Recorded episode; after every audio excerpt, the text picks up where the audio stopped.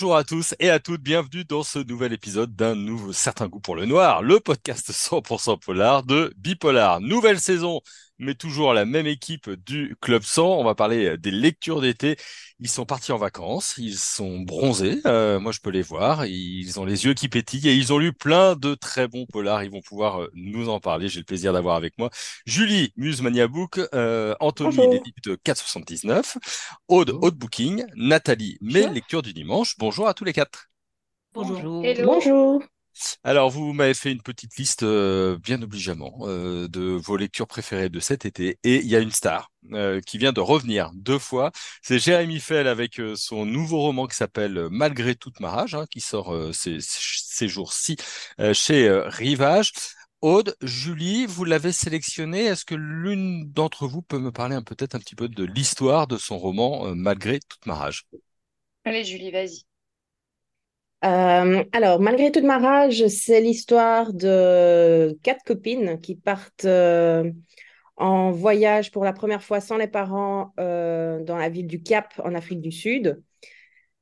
Les premiers jours se passent bien et puis ben, il y en a une qui disparaît et qui est tuée. Maintenant, dès le départ, ça commence très vite et on ne sait pas qui est la victime, qui est l'assassin.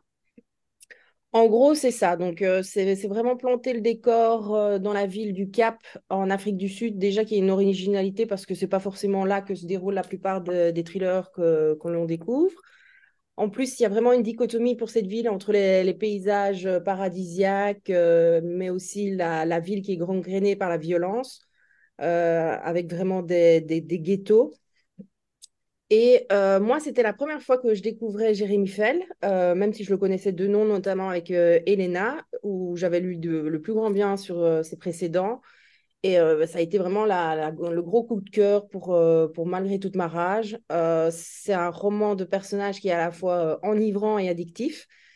C'est un récit à la première personne du singulier et donc le lecteur est vraiment immergé au sein de l'histoire du point de vue des différents personnages sans que ça soit euh, ressenti comme euh, un auteur qui se serait euh, mis dans la tête de, femme ou non le ton est à la fois juste et vraisemblable selon les protagonistes. L'auteur s'est vraiment amusé à jouer avec les lecteurs au point de vue des émotions parce que je, moi je suis vraiment passée par toutes les émotions en lisant ce livre c'est vraiment j'ai vécu ce thriller comme une expérience sensorielle parce que voilà, j'ai, je l'ai vécu euh, hors du temps et de l'espace. J'ai vraiment été accaparée euh, à, fond dedans. Il y a de nombreuses références cinématographiques et littéraires, donc c'est aussi vraiment très, très appréciable. Euh, moi, j'aime bien retrouver ça dans mes, dans mes lectures. Et quelque chose aussi que j'ai remarqué, c'est qu'il y a, oui, c'est violent, c'est un thriller, mais en même temps, c'est pas gratuit. C'est ça que j'ai apprécié. Chaque, chaque scène était était nécessaire. Euh, dès le départ, la première scène est, déjà euh, waouh. On se dit, euh, on va pas s'ennuyer. Et, et, ça s'est avéré vrai sur tout, le long, en fait. Bon, alors, Aude, on a déjà une belle présentation. voyage sensoriel, toutes les émotions. Ah est-ce que, est-ce que tu plus sois Julie dans, dans son avis et son regard sur ce roman de Jeremy Fell Ah oui, oui, tout à fait. Tout à fait. Euh, c'est vrai que la première scène, elle est, euh, elle est assez atroce, mais enfin, on a, l'habitude avec Fell, c'est, mm. c'est, jamais très, euh, c'est pas doux, hein. Mais je suis d'accord avec ce qu'elle dit euh, sur les sur les personnages. Moi, je rajouterais qu'en fait, on a on a vraiment du mal à, à, trouver un personnage à aimer parce qu'il nous fait il nous fait entrer dans la dans la dans, dans des cerveaux vraiment crasses, mm. tous. Tous, à leur manière, ils sont crasseux.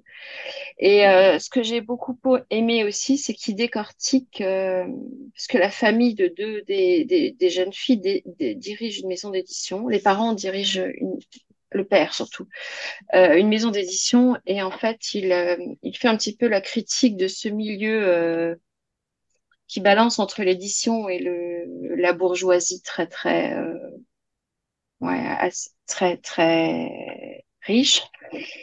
Et euh, ce qui est assez intéressant, en fait, c'est de voir à quel point euh, toute cette affaire part d'une inconscience totale. Moi, j'ai été en Afrique du Sud. Euh, à aucun moment je me suis sentie en sécurité dans cette ville. Euh, j'étais, euh, on, a bougé hein, en voiture, etc. J'ai retrouvé d'ailleurs ces ambiances, euh, Table Mountain. C'est vrai que c'est très très bien décrit. Hein. On a vraiment l'impression qu'il y a été. Et hum, ce que j'ai beaucoup aimé avec cette scène d'introduction, c'est que euh, tout de suite on se demande donc euh, qui, par qui, pourquoi et par quels moyens. Et la façon en fait dont il va dérouler ça, ça monte en puissance, c'est euh, c'est impressionnant. Et le final est. Ouais. Ouais. Alors moi je suis d'accord avec Julie quand elle dit il n'y a pas de violence gratuite. Ça c'est vrai parce que ce qui montre en fait c'est juste la violence de, de notre monde. C'est Mm. pas. euh, C'est un Euh, constat, en fait. ouais c'est un constat. C'est euh, euh, et à la limite on prend même un plaisir sadique en fait à voir tout ce petit monde, tous ces petits ce monde s'écrouler, tous ces gens s'écrouler, se, se détester, se haïr, être plus, euh, plus, plus ignobles les uns que les autres. On a, on- on a l'impression de, de regarder par un petit trou de la serrure et de dire, ah, toi, tu vas t'en prendre une bonne, ça va te faire du bien.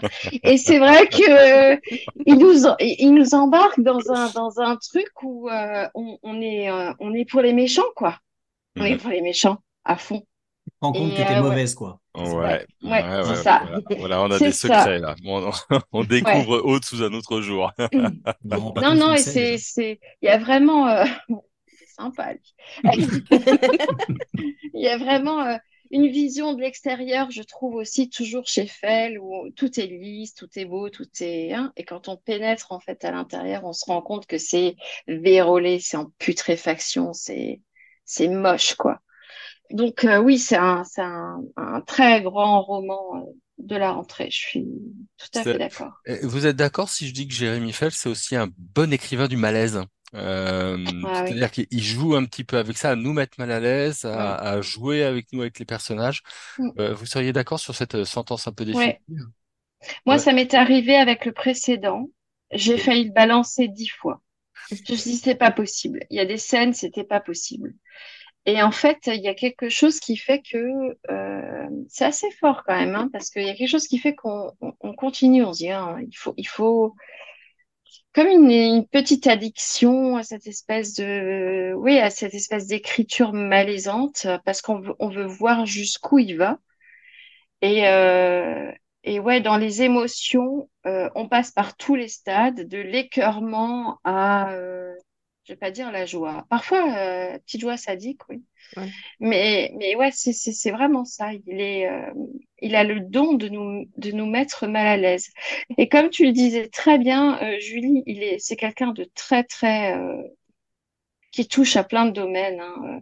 Ouais. Il a des connaissances cinématographiques, musicales. ça, c'est ça, c'est hyper intéressant aussi dans son œuvre, et c'est très appréciable parce que du coup, euh, on est immergé dans, dans un dans, dans un véritable univers qu'il a construit, et ça, j'aime beaucoup. Bon, alors on va recommander ce Malgré toute ma Ah rage oui. de Jérémy Fell, Ouais. c'est chez noté, hein. euh, Payot et Rivage. Bah voilà, Ah, c'est- Nathalie, euh, t'as pris des notes.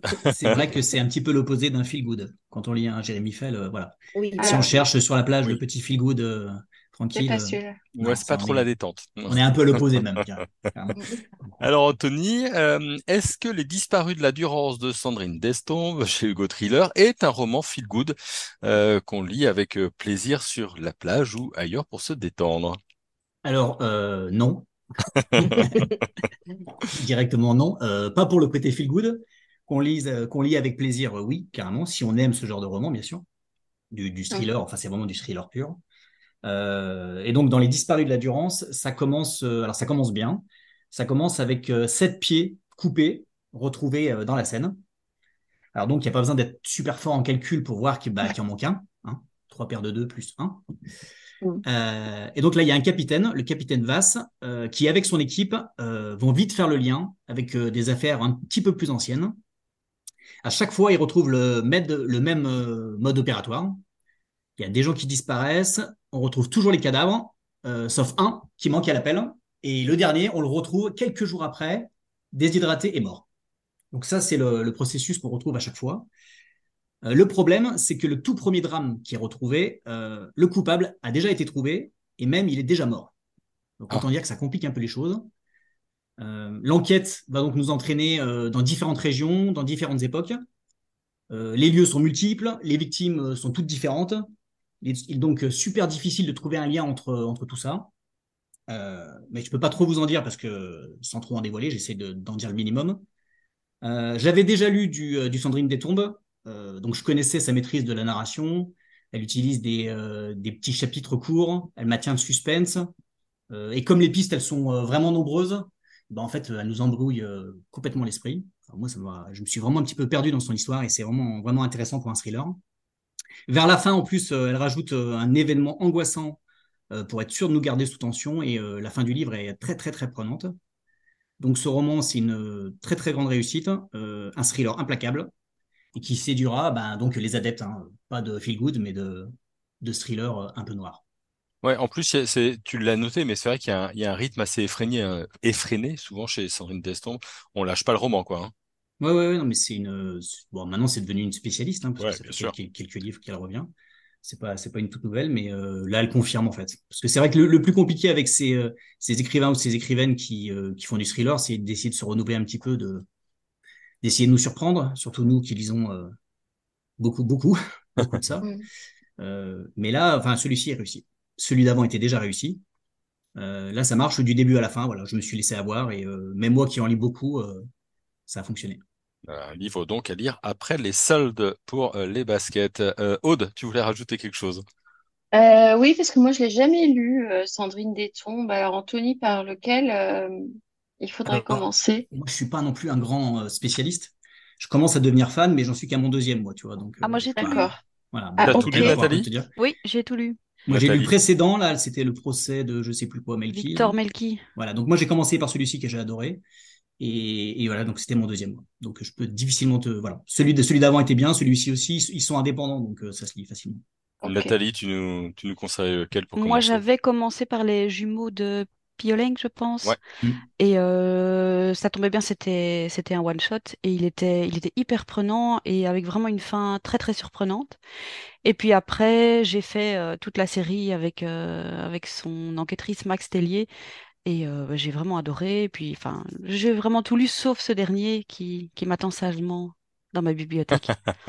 Mais les jumeaux étaient très très chouettes parce que c'était vraiment un, un, schéma un peu différent. Et ça, j'ai bien aimé. Avec des enquêteurs qui sont pas, enfin, qui ne savent pas tout, qui, qui pataugent un peu, qui se trompent. Et puis une fin, waouh. C'était le Grand Prix VSD du Polar 2018. Ouais, C'était son, son, premier gros succès, ouais. Ouais, ouais, c'est vraiment, vraiment bien. Une autrice qu'on qu'on aime bien euh, sur euh, Bipolar. Euh, Nathalie, je voudrais que tu nous parles de La mort est parfois préférable. Alors, c'est Sacha Herbel, euh, chez une petite maison d'édition, ou plutôt une maison d'édition, je suis content qu'on en parle, ils font des chouettes trucs, c'est Tarnoda Édition. Est-ce que tu peux nous dire pourquoi tu as choisi ce titre de Sacha Herbel? Oui, alors, euh, ben donc je l'ai lu un peu au hasard de, ma liseuse euh, parce que ben, j'avais un long trajet à faire et euh, voilà. C'était l'occasion de le reprendre parce que je me suis rendu compte que je l'avais déjà commencé puis abandonné assez rapidement après dix pages. Et là, je pense que je suis arrivée vraiment au bon moment. J'étais un peu dans une période de, de flou artistique, on va dire, au niveau de mes lectures, rien qui me, qui me passionnait vraiment. Et en fait, euh, bah donc elle va nous raconter l'histoire d'une flic qui s'appelle Yann. Donc ça se passe euh, dans la, vers Lille, je pense. Euh, et elle enquête sur, sur la mort d'un journaliste qui a été battu à mort et puis assassiné. mais l'enquêtrice a quelque chose de vraiment particulier parce qu'en fait, elle souffre d'endométriose. Et euh, donc c'est un mal euh, que l'auteur connaît bien, hein, puisqu'elle en est elle-même atteinte. Euh, c'est quelque chose qui me touche moi personnellement parce que ben, on est toujours en train de vérifier si c'est pas ce dont souffre ma fille aînée. Donc voilà, j'ai été très sensible à, la manière dont, cette flic endure tout ça et dont elle ne parle pas à son équipe parce qu'elle ne veut pas être mise sur la touche, elle ne veut pas qu'on la prenne en pitié, elle veut être au top, mais cette maladie prend de plus en plus d'ampleur dans sa vie personnelle et professionnelle. À côté de ça, elle a euh, un de ses meilleurs amis qui est euh, policier aussi avec elle, qui lui enquête sur euh, deux suicides qui sont plutôt spectaculaires. Mais quand je dis spectaculaire, c'est bien, voilà, bien, bien spectaculaire. Et euh, donc voilà, on va suivre un peu l'histoire de, Yann. C'est assez léger, c'est, ce sont pas des enquêtes hyper complexes, donc ça se lit quand même assez facilement. Euh, c'est ponctué de plein de trucs parce qu'elle est quand même du métier, Sacha. Donc euh, c'est ponctué de, plein de petites anecdotes, des petits surnoms qui se donnent, des petites blagues qui font pour un peu détendre l'atmosphère dans, leurs enquêtes. Mais surtout, surtout c'était hyper humain en fait. Et je pense que à ce moment-là, j'avais pas besoin d'un truc alambiqué, j'avais vraiment besoin de quelque chose de simple. Et, et voilà, c'était très simple, c'était c'était drôle, c'était touchant. Et euh, voilà, moi, elle m'a elle m'a vraiment touchée avec cette histoire. C'est vrai qu'une héroïne euh, touchée par la maladie, en plus c'est des douleurs à peu près euh, imprévisibles et, et Oui, tout à fait. fort, ça, ça lui donne une autre dimension, quoi. Oui, dans, dans le livre, Yann appelle son endométriose l'araignée. Ah, donc, euh, elle lui donne un, elle lui donne un nom et, et euh, mais on comprend assez vite, hein, donc c'est pas, c'est pas du spoil, hein, on comprend quand même assez Hmm. vite euh, que c'est de ça dont il s'agit. Mais c'est un, un personnage aussi de l'histoire. D'accord. Bon. Et euh, pour la petite histoire, elle, elle décrit très très bien son personnage de Yann, mais dans ma tête, c'était totalement impossible de la dissocier du physique de l'auteur. C'est pour moi, c'était c'était elle Hein. qui courait les rues, c'était elle qui enquêtait. euh, voilà, Je- parce qu'il y a vraiment quand même, à mon avis, une bonne partie, et je ne dirais pas tout, hein, mais il y a à mon avis une bonne partie de, de Sacha dans Yann. Et ça, c'était très chouette. Bon, très bien, très bien, très bien. Donc ça s'appelle La mort est parfois préférable et c'est chez Tarnoda Édition. Euh, autre euh, héroïne qui euh, malheureusement a, a des soucis. Euh, toi tu as lu Acide de Vincent Dumiot, c'est aux éditions Oui, Bouquin. Alors là, Camille, euh, c'est particulier aussi quoi. oui, c'est particulier. C'est alors c'est plus un c'est un roman noir hein, plus qu'un thriller ou un polar. Mais c'est l'histoire de Camille effectivement qui se retrouve qui est sur un quai de RER et à qui on jette au visage une fiole d'acide. Et hum, elle ne connaît pas évidemment l'homme qui euh, qui a fait ça. Euh, et donc, en fait, euh, Vincent Dumiot, il, il, va décrire à la fois les souffrances euh, physiques, parce que, enfin, on, se, se touche quand on lit ce livre, on se disait, ah, possible, euh, voilà.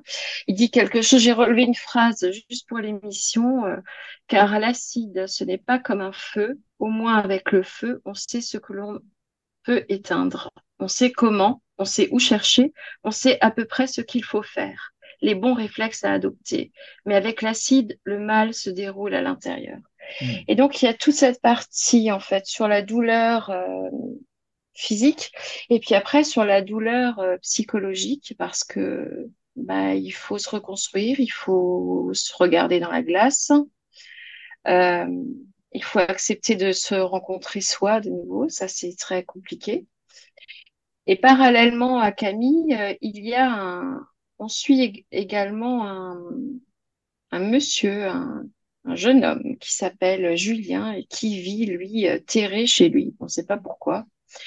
Euh, qui passe ses journées à regarder des vidéos euh, sur le darknet et des vidéos de gens qui souffrent, exclusivement de gens qui souffrent. Donc je vous laisse imaginer, tout y passe. hein. Il y C'est a joyeux. tout un tas. Ouais, c'est très très joyeux.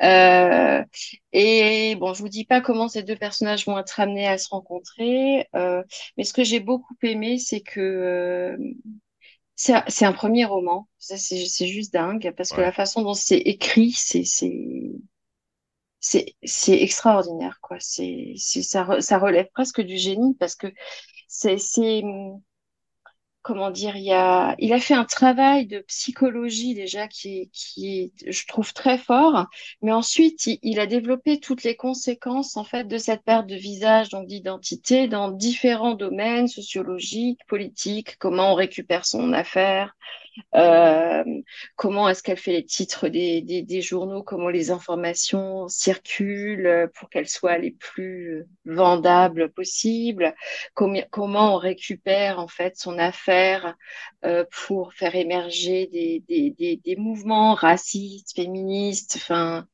Il y a tout un, travail sur la société qui est fait aussi à travers ce livre qui est vraiment euh, euh, bah, qui, est brillant. Moi, j'ai trouvé ça brillant et ça parle de solitude, de violence, de déshumanisation, de, de rencontres, euh, oui, de rencontres, euh, de, de rencontres humaines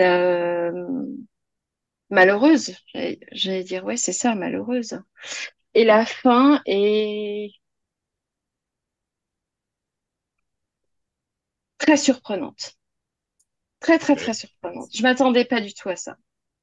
Pas du tout. Alors, ceux qui l'ont lu, qui l'ont lu ou qui vont lire, moi, j'aimerais beaucoup discuter de la fin parce que euh, je l'ai relu, j'ai relu quatre fois et je me suis dit, bon, alors, euh, ok, maintenant, que- qu'est-ce que je pense? C'est, c'est, c'est un peu ça, la fin. Anthony, tu voulais ajouter un petit mot? Et que- comment t'as fait pour le découvrir, ce livre? Parce que je le vois passer de, de, de partout. Et euh, je sais pas du... Voilà. Alors, un en fait, roman. D'où euh, euh, euh, l'idée? Au Quai du Polar, j'ai rencontré Benoît, qui, Benoît Hmm, Lacoste, je qui tient la librairie aux Feuilles Volantes. D'accord.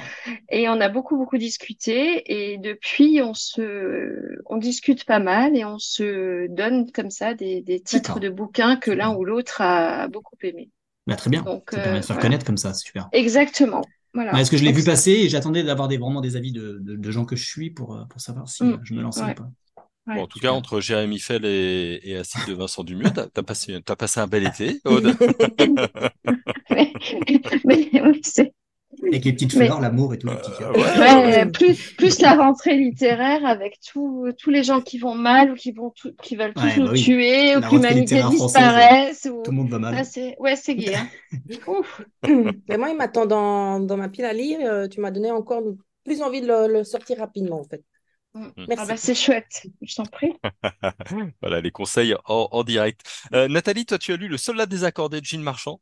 Euh, c'est Hum, c'est chez mes copains de de la maison d'édition qui s'appelle Aux Forges de, de Vulcain. Euh, là, on va à Paris dans dans les années 20, c'est ça? C'est bien ça, oui. Euh, donc, on va effectivement à Paris dans les années 20 retrouver euh, le narrateur, donc qui n'a pas de, qui n'a, qui n'a pas de nom, euh, et qui nous explique qu'il a donc fait la guerre, 14-18, que rapidement il y a perdu une main. Plutôt que d'accepter d'être démobilisé, il a voulu continuer à se rendre utile sur le front, donc il a, il a fait des petits boulots qui étaient peut-être euh, secondaires, mais qui étaient quand même importants. Et euh, bah, quand on, quand on le rencontre, il est devenu une espèce d'enquêteur en fait, et son, son but c'est de résoudre un peu les mystères de guerre. Donc euh, retrouver l'identité de certains corps qu'on a, qu'on, retrouve encore, euh, réhabiliter certains soldats qui ont été euh, qualifiés déserteurs ou, autres à tort. Et un jour, une mère lui confie la mission de retrouver son fils parce que elle est persuadée qu'il est toujours vivant. Alors, donc il, il y va à, l'ancienne, hein, on est dans les années 20, donc il, il doit, euh, il doit rencontrer ses anciens camarades de régiment, etc. Et dans- pendant l'enquête, il apprend rapidement qu'il écrivait énormément de lettres à son amoureuse. Donc il, revient vers la maman en lui demandant euh, euh, pourquoi elle ne lui a pas parlé de cette amoureuse. Et bon, ben, elle nie, elle ne veut pas, admettre qu'effectivement son fils était amoureux. Et finalement, ben, cet enquêteur, il va vraiment s'accrocher à, cette histoire. Ça se déroule sur euh, quand même plusieurs années.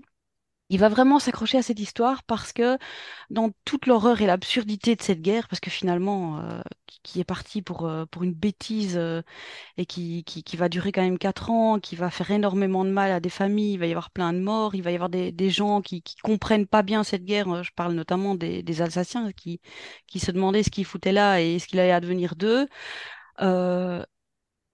En fait, il y a vraiment cette, lumière à travers cette histoire d'amour qui, qui- qu'il arrive à reconstituer euh, bout à bout.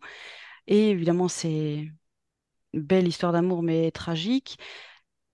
Et finalement, moi qui suis une adepte des thrillers survitaminés, où ça tabasse de partout, là, ça tabasse pas du tout. C'est hyper poétique. C'est, c'est, c'est presque une chanson, euh, une chanson triste. C'est une ballade. Enfin, Je sais pas pourquoi, j'ai vraiment eu un coup de cœur pour ce bouquin et j'ai été euh, hyper touchée.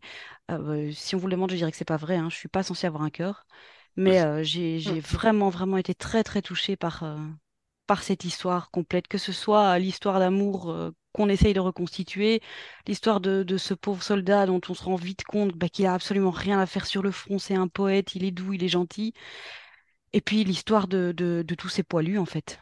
Et c'était voilà très émouvant. coup de cœur totalement inattendu. Il y a de la lumière dans ce, dans ce roman tel que tu le, le présentes. Oui, euh, oui et non, parce que ça reste quand même un roman noir et j'étais pas totalement sûre aussi, effectivement, de où le classer. Je pense que c'est pas évident. Il est pas facilement classable. Je pense que des habitués de, de ce qu'on appelle vulgairement dit la blanche euh, peuvent y trouver leur compte aussi. Les amateurs de polar, visiblement, ben oui, puisque avec moi ça a plutôt fonctionné et que je pense avoir vu euh, quelques-uns d'entre vous acquiescer tout à l'heure. Donc voilà, je voilà, un peu inclassable, mais, mais superbe, vraiment. C'était l'auteur de Une bouche sans personne, euh, mm. Gilles Marchand. Oui, Aude, pardon. Euh, oui, j'ai super envie de le lire. Il est dans, ah, je l'ai aussi dans ma panne. Non, je l'ai pas lu. Je, ah, je... Mais j'ai super envie de le lire. Je pense que tu devrais l'aimer. Ouais. C'est un, artiste, un artiste, hein, Gilles Marchand, vraiment. Oui, tout à fait. C'est-à-dire qu'en fait, même dans son écriture, on sent qu'il a, euh, qu'il a un esprit poétique, musical, en fait. Et euh, chacun de ces livres, en fait, c'est vraiment, on part dans, dans un autre monde. On est, euh, voilà, il, va nous raconter, tu nous as raconté l'histoire, mais lui, il la raconte euh, à sa manière, quoi. C'est ah oui, ça n'a rien à voir. Oui, moi l'histoire, c'est juste finalement un, un contexte. C'est même limite, limite rebutant. Hein, ce que je vous dis, c'est pas. Mmh, ça. moi, j'y allais, un peu, j'y allais un peu comme quand on rentre dans l'eau froide. Là, on se dit, j'y vais, j'y vais mmh. pas. Et puis, je pense que j'avais tourné trois pages et puis j'étais dedans. J'étais, j'ai vraiment porté par l'écriture. Voilà. Incroyable. C'est pour ça, au début, bah j'ai acquiescé, mais en me disant, oulala, là là, moi, je ne me serais pas lancé pour raconter l'histoire. Difficile de, donner envie avec l'histoire, en fait. oui, hein. c'est ça. Mais c'est, croyez-moi, c'est pas l'histoire qui, qui va fonctionner. Non, c'est un grand moment. Enfin, Gilles Marchand a écrit que des livres extraordinaires. Et moi, je fais la pub euh, pour son éditeur qui s'appelle Les Forges de Vulcain, avec euh, son directeur qui s'appelle David Molmans, qui est un passionné euh, et un mec vraiment qui croit en, la littérature qu'il publie. Donc voilà, donc il faut aller le lire là, faut aller lire ce roman et tous ses livres qu'il publie. ce roman-là s'appelle Le Soldat désaccordé de Gilles Marchand. On va partir maintenant dans un monde où il y a des pluies torrentielles en Australie, vu la température de l'endroit où je vous parle. ouais, ça fait vraiment envie. Euh, voilà, c'est pour ça que je l'ai choisi en fait. Ouais, voilà. Parce que je me suis dit, juillet et août a quand même été euh, assez chaud, que ce soit, en, enfin, en Belgique, euh, on va dire bof, mais en France surtout. oui, nous, nous on, a, les, les, fortes chaleurs en mai, juin, voilà. On fait tout plus vite. Jamais, jamais comme tout le monde, quoi. Voilà, ce serait trop facile. et donc, le, le déluge de, de, Michel Prac, ça nous emmène pour un road trip en Australie avec quatre personnes, un couple euh, de jeunes euh, de, âgés d'une vingtaine d'années, ainsi que d'un Hollandais et d'une Brésilienne qui ne se connaissaient pas et que donc voilà, ils vont devoir euh, se supporter pour traverser le, le, bac australien.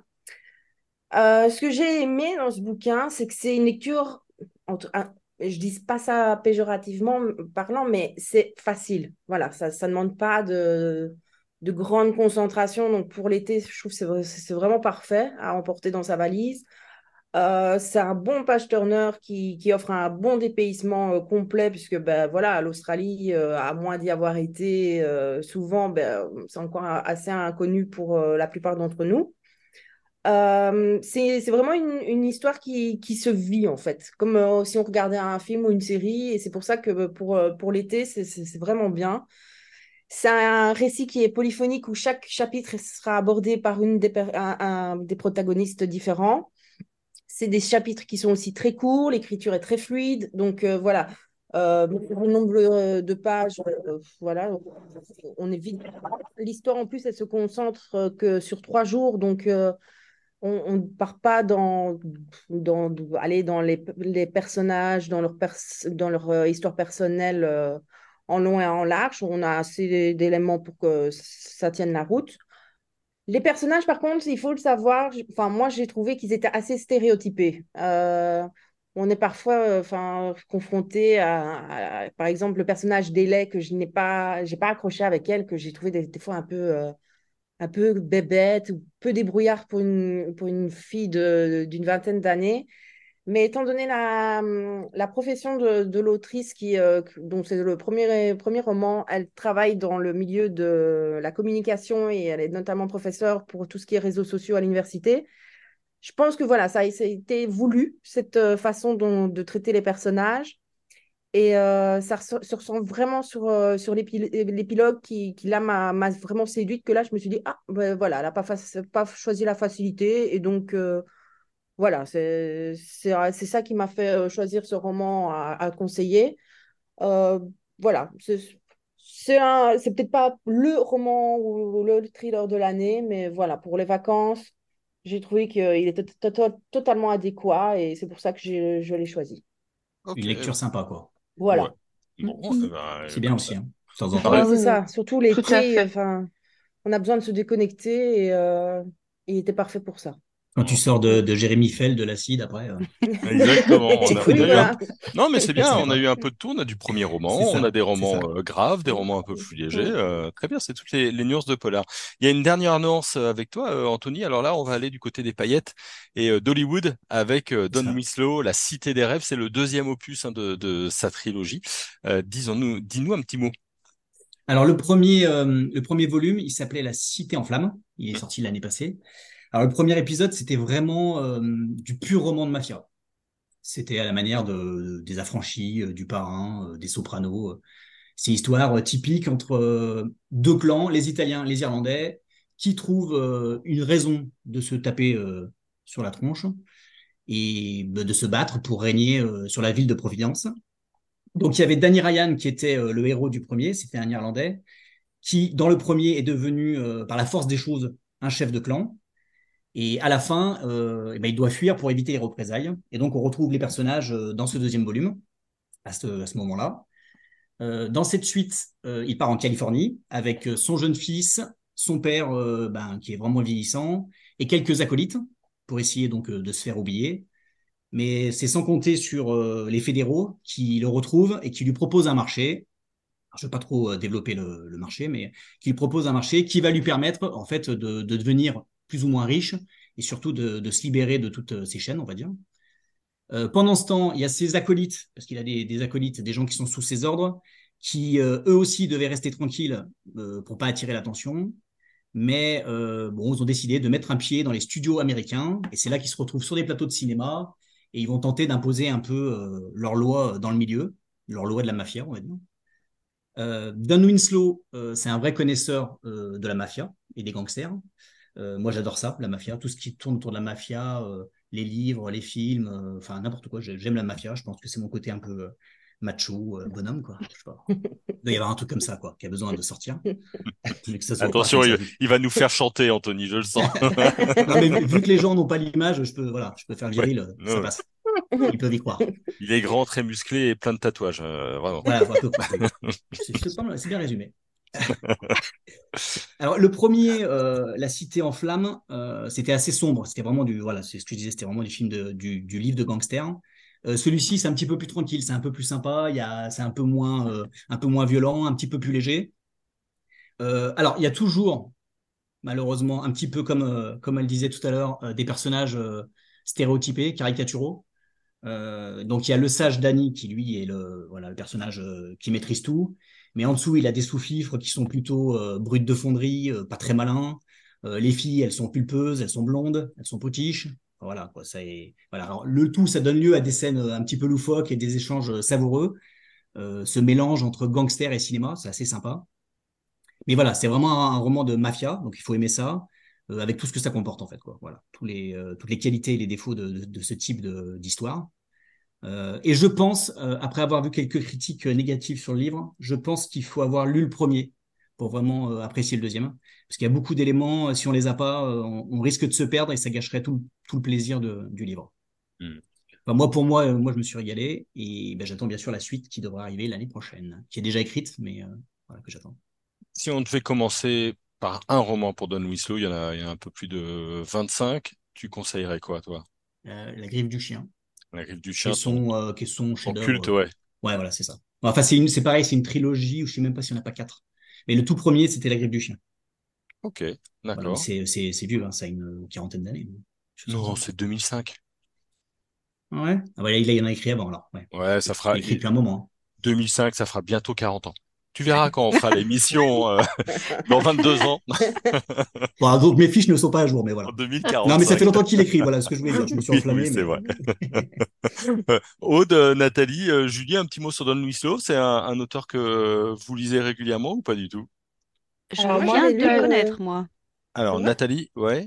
Il y a pas longtemps que je le connais. Je l'ai découvert avec euh, Corruption, Mhm. qui avait été euh, un vrai coup de cœur. Ouais, c'est avec les, les flics, c'est ça, de Los Angeles. Oui, c'est ça, c'était c'était incroyable. C'était euh, c'était un cadeau. Donc euh, en général, quand, quand je reçois un livre, même si je n'y ai pas été spontanément, euh, j'aime bien le faire passer en priorité dans ma palle, même si je me dis, bon, c'est pas pour moi.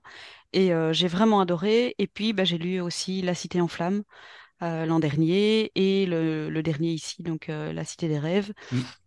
qui est effectivement plus léger, qui ouais. m'a peut-être un peu moins plu, mais disons Mm. que c'était plus un, un- pff, comme un peu un tome un peu euh, nostalgique. C'était Mhm. ouais, c'était l'attachement au personnage qui fait qu'on aime quand même. Mais euh, ouais, sinon, c'est quand même un, un auteur très puissant du peu que j'en ai lu, en tout cas. Ouais, enfin, dis- disons que c'est un auteur qui, enfin, c'est un auteur culte américain, hein, mais qui, qui en plus est énormément investi politiquement. Hmm. C'est un anti-Trump euh, revendiqué, mais revendiqué, tu revendiqué. D'ailleurs, j'ai même cru entendre qu'il arrêtait, qu'il avait décidé d'arrêter d'écrire pour se concentrer à se battre pour que Trump ne soit pas réélu. Donc, Ah. pour dire qu'il est vraiment impliqué euh, à fond. Et moi, je le suis sur les réseaux un petit peu sociaux et euh, moi, je parle l'anglais euh, comme un Belge à peu près. Et, euh, Oh, ne c'est pas Oh vrai. là là là là là là là là. La moitié de l'équipe est belge, tu prends des risques. Ah oui, hein. L'attaque gratuite comme ça, j'aime bien. Euh, N'importe quoi. J'avais j'avais pas d'autre idée, donc c'est pour ça. Et euh, non, mais c'est vrai que je me, je me rends compte, voilà, il passe sa vie aujourd'hui à se, à se battre pour un, un idéal politique, voilà. Donc, euh, mais dans, dans ses livres, c'est voilà, c'est alors c'est c'est c'est un peu des livres, ouais, c'est pour moi c'est des livres de bonhomme, ça veut rien dire, mais euh, voilà, c'est vraiment de- c'est souvent des hommes les, euh, les personnages principaux.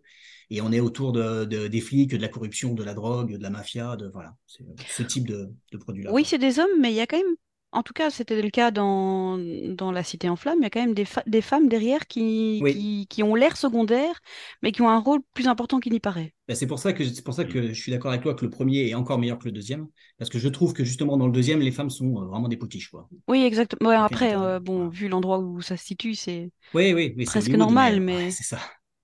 Mais Julie, disons que tu... dans le, pre- dans le premier, les femmes avaient vraiment un impact, tu as raison, hein, étaient des Voilà. personnages importants. Julie, tu voulais ajouter un mot sur Don Winslow? Ben, moi, je l'ai- j'avais aussi lu euh, La Cité en flammes qui m'avait vraiment euh, euh, séduite au possible. euh, je, que je, je me demandais comment j'allais tenir un an sans, sans découvrir la suite. Maintenant, ben voilà, j'essaye de le repousser le plus loin possible, le deuxième, pour que le troisième arrive très vite. Euh, mais moi, ce que je, je constate, c'est que, et, et- enfin, pourtant, j'ai pas lu euh, d'autres de, de cet auteur, c'est que c'est hyper documenté et que voilà, il, Mm. une fois qu'il traite d'un sujet, ben, il le connaît de, de A à Z, euh, comme si lui avait été lui-même dans la mafia ou dans le milieu de la drogue pour euh, cartel, dans le milieu de la police pour corruption. Et euh, voilà, c'est c'est un auteur qui ne laisse vraiment rien au hasard, qui, qui s'immerge au plus, euh, au plus possible dans, dans son sujet. Et euh, ça, c'est vraiment remarquable, euh, remarquable comme boulot, quoi. Ouais, puis, est il, aime le côté, il aime le côté sombre des hommes aussi. Alors, pas, Mm. pas au point de Jérémy Fell qui, qui voit, très, voit très peu de lumière dans la, dans la vie. Euh, c'est vrai qu'il parle beaucoup de personnages. euh, ouais, ouais, il montre pas les, forcément les meilleurs côtés des gens. Quoi.